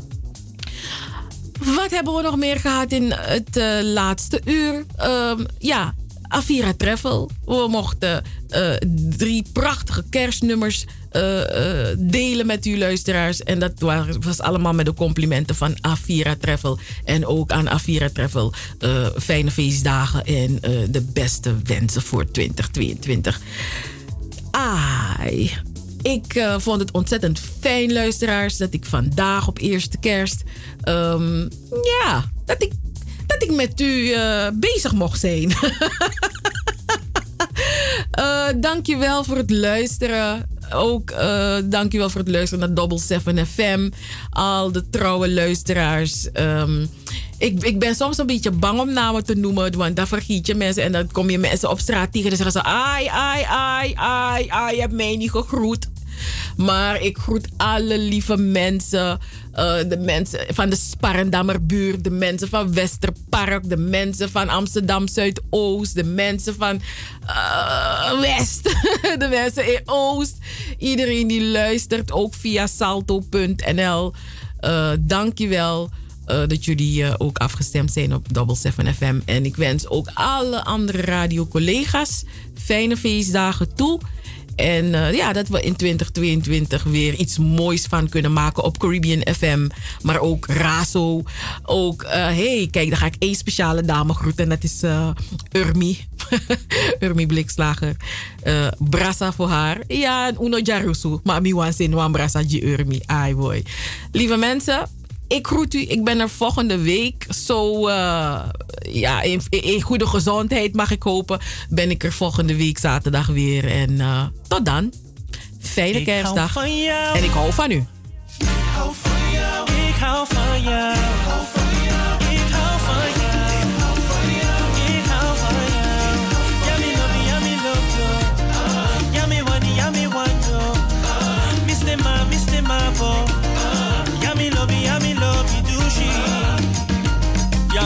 Mijn schat. Alleen van jou. Ik hou van jou. We love you.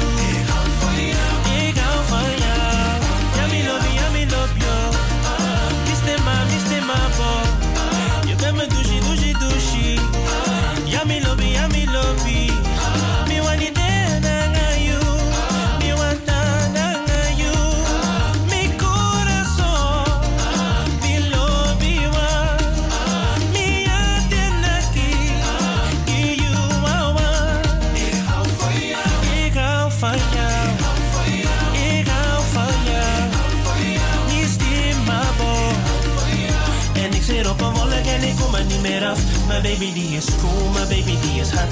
En ik zit op een wolk en ik kom er niet meer af. Zie alles wat ik voel, heb ik never nooit gehad. Nu zit ik hoog, hoog, hoog, hoog. Hoog, hoog, hoog, hoog. Hoog, hoog, hoog, hoog. Hoog, hoog, hoog, hoog. Ik was al jarenlang op zoek naar de En die mijn wereld op zijn kop zet. Oeh yeah. Geweten dat ik iemand vinden zou. Die de vreugde in me opwekt. Jij bent mijn baby.